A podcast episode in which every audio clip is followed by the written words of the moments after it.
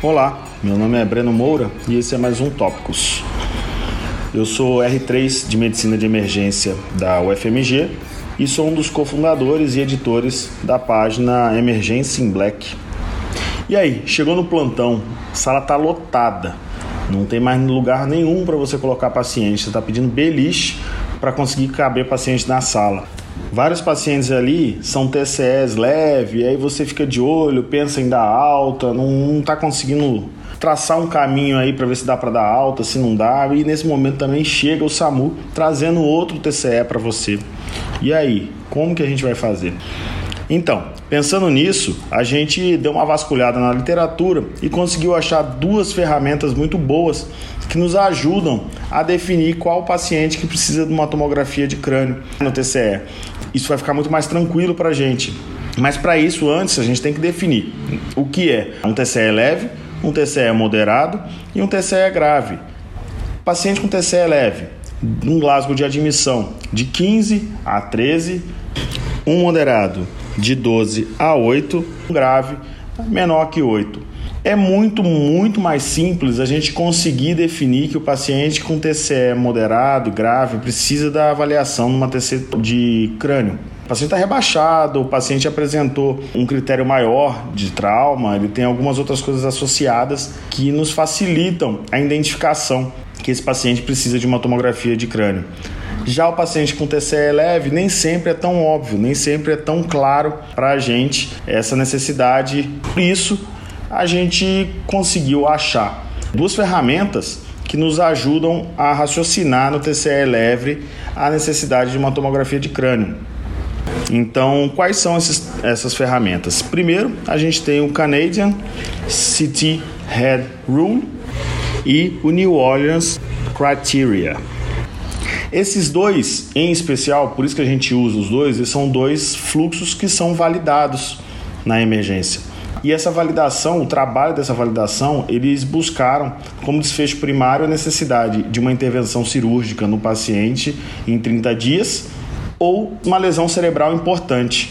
E aí disso saiu os seguintes dados. A gente tem para uma intervenção cirúrgica uma sensibilidade pelo Canadian e pelo New Orleans de 100%.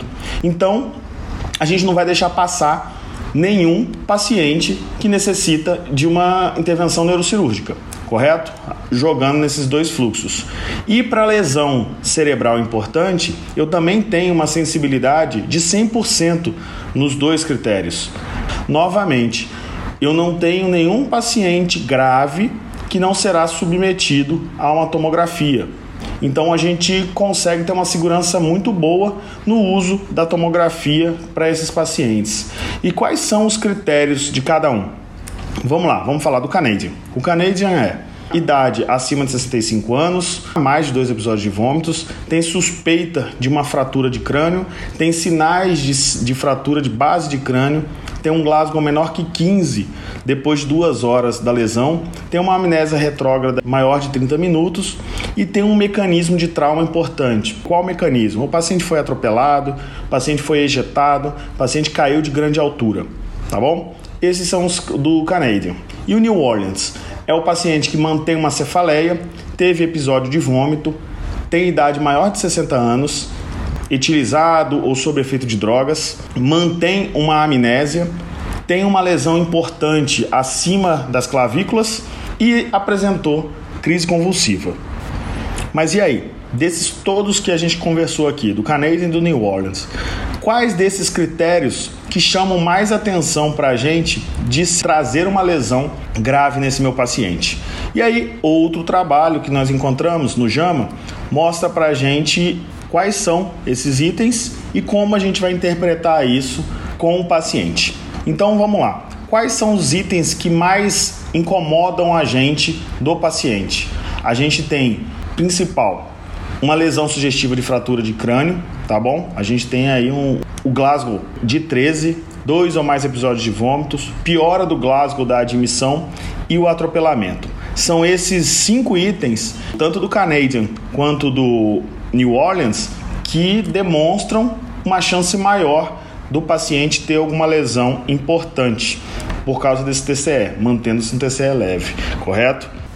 E aí, ainda falando desse trabalho do JAMA, essa revisão sistemática, ela avaliou 23.079 pacientes com TCE leve. E aí demonstrou pra gente que desses pacientes, se a gente usar o Canadian e o New Orleans, 7,1% desses pacientes necessitou de alguma intervenção e 0,9% foi a óbito ou necessitou de uma intervenção cirúrgica, tá bom? Então, mais uma vez mostrando pra gente que tanto o Canadian quanto o New Orleans dão uma segurança muito grande da gente encontrar lesões graves desse meu paciente, de não deixar passar nada, né?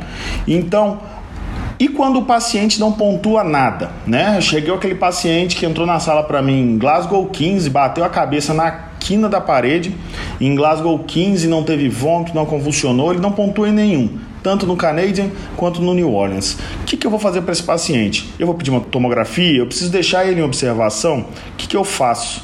E esse trabalho mostrou para a gente o seguinte, que na ausência de qualquer indicador no Canadian, eu tenho uma chance de lesão grave de 0,31%. E na ausência também de qualquer indicador no New Orleans, eu tenho uma lesão grave em 0,61%. Ou seja, baixíssimo.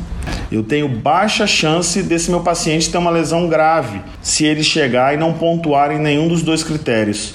Então isso deixa para a gente mais seguro ainda em dar alta para esse paciente que chegou com TCE leve em Glasgow 15, não apresentando nenhuma pontuação, tanto no Canadian quanto no New Orleans. Mas e aí? Eu vou dar alta sim? Bater nas costas do paciente e falar pode ir embora? Não, a gente vai ver aqui na frente que a gente consegue nos embasar mais ainda para mandar esse paciente com segurança para casa, tá bom? E esse trabalho veio mostrou para gente isso, esse fluxo para a gente conseguir liberar esse paciente. Em resumo, ele criou um fluxograma que coloca para gente se ele pontuar em qualquer um dos dois, dos, do, do Canadian ou no New Orleans, ele precisa de uma tomografia e aí dessa tomografia vai precisar de uma avaliação e se não tiver nenhuma chance, nem pouco risco, ele pode ir embora para casa com um acompanhante, um responsável. E aí o Up to Date juntou todo mundo e criou um fluxograma que nos ajudou mais ainda, que é a gente usar o, o, tanto o Canadian quanto o New Orleans, fazer os dois critérios no paciente. Se ele pontuar alguma coisa, ele vai para a tomografia. Fez a tomografia e aí ele vai avaliar os seguintes itens: uma lesão com efeito de massa, se eu tenho uma lesão com um epidural, um subdural importante, maior de um centímetro ali, ele já considera. Se eu tenho lesão, uma contusão cerebral, se eu tenho um subaracnoide que está expansivo, se eu tenho lesão de fossa posterior, intraventricular. Também, se eu vejo fratura de crânio, obviamente, pneumocéfalo e edema cerebral. Se ele pontuar em qualquer um desses, se eu tiver qualquer um desses itens, esse paciente precisa de uma, uma avaliação da neurocirurgia, certo? Se ele não pontuar em nada disso, eu vou ver os seguintes itens no paciente. Ele tem um, um Glasgow menor que 15, ele é, ele tem alguma coagulopatia ou usa anticoagulante, apresentou episódio de convulsão ou não tem acompanhante para levar para casa, aí esse paciente, se ele pontuar em qualquer um desses, ele precisa ficar em observação. E se ele não pontuar em nenhum desses, eu posso mandar esse paciente para casa, tá bom? E aí, essa observação que a gente viu nesse paciente, quanto tempo? Não conseguimos achar uma regra, tá? Vai ser baseado na patologia do paciente, na segurança que esse paciente tiver. Se o problema for a falta de, de responsável, assim que o responsável chegar, você consegue mandar ele para casa. Mas se ele tiver é, risco de sangrar, se o RNI dele estiver alterado, você vai ter que corrigir, etc. Então, vai ter que chegar num Glasgow de 15. Então, é avaliar caso a caso. A gente não teve uma regra mágica aqui, não, tá bom?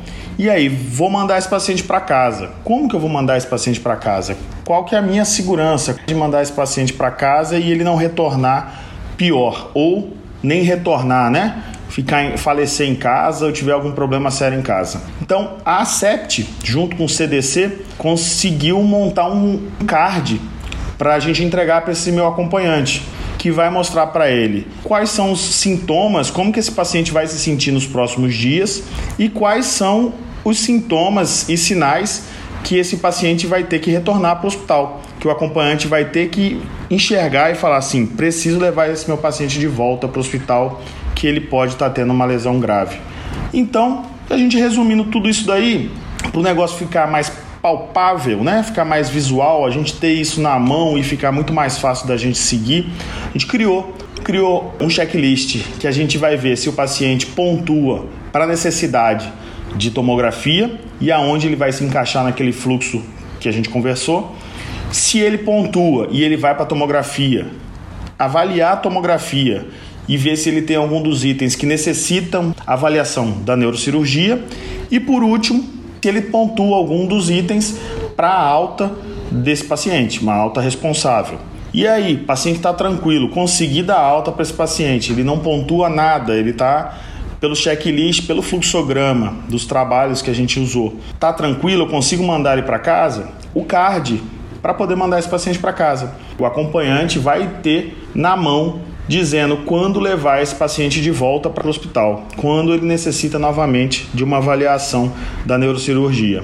Tudo isso que a gente conversou vai ficar disponível aí nos links, tá? Esses trabalhos, esses fluxos. Assim, te garanto você vai conseguir dar uma rotatividade muito maior na tua sala, você vai conseguir já liberar, às vezes o SAMU que trouxe aquele TCE leve para você de um trauma leve, que a gente consegue nem que ele não pontue em lugar nenhum, a gente já consegue dar alta para esse paciente imediatamente, né? Se for só o TCE, obviamente o, a lesão dele, e aqueles pacientes que ficam agarrados na sala, lá 6, 12 horas ocupando um leito que a gente não pouquíssima chance de complicar e eu preciso dar fluxo na minha sala e nem mandar às vezes para a enfermaria ou para o DC e sim mandar direto para casa, que aí eu consigo gerir melhor esse meu fluxo, esse meu os leitos e ter no hospital o paciente mesmo que precisa, tá bom?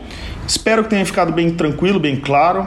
Se tiver alguma dúvida, pergunta, manda aí pra gente. Segue a gente lá no Emergência em Black, tá bom? Lá também vários materiais aí de emergência, alguns outros podcasts e obrigado ao pessoal do Tópicos pelo convite e até logo.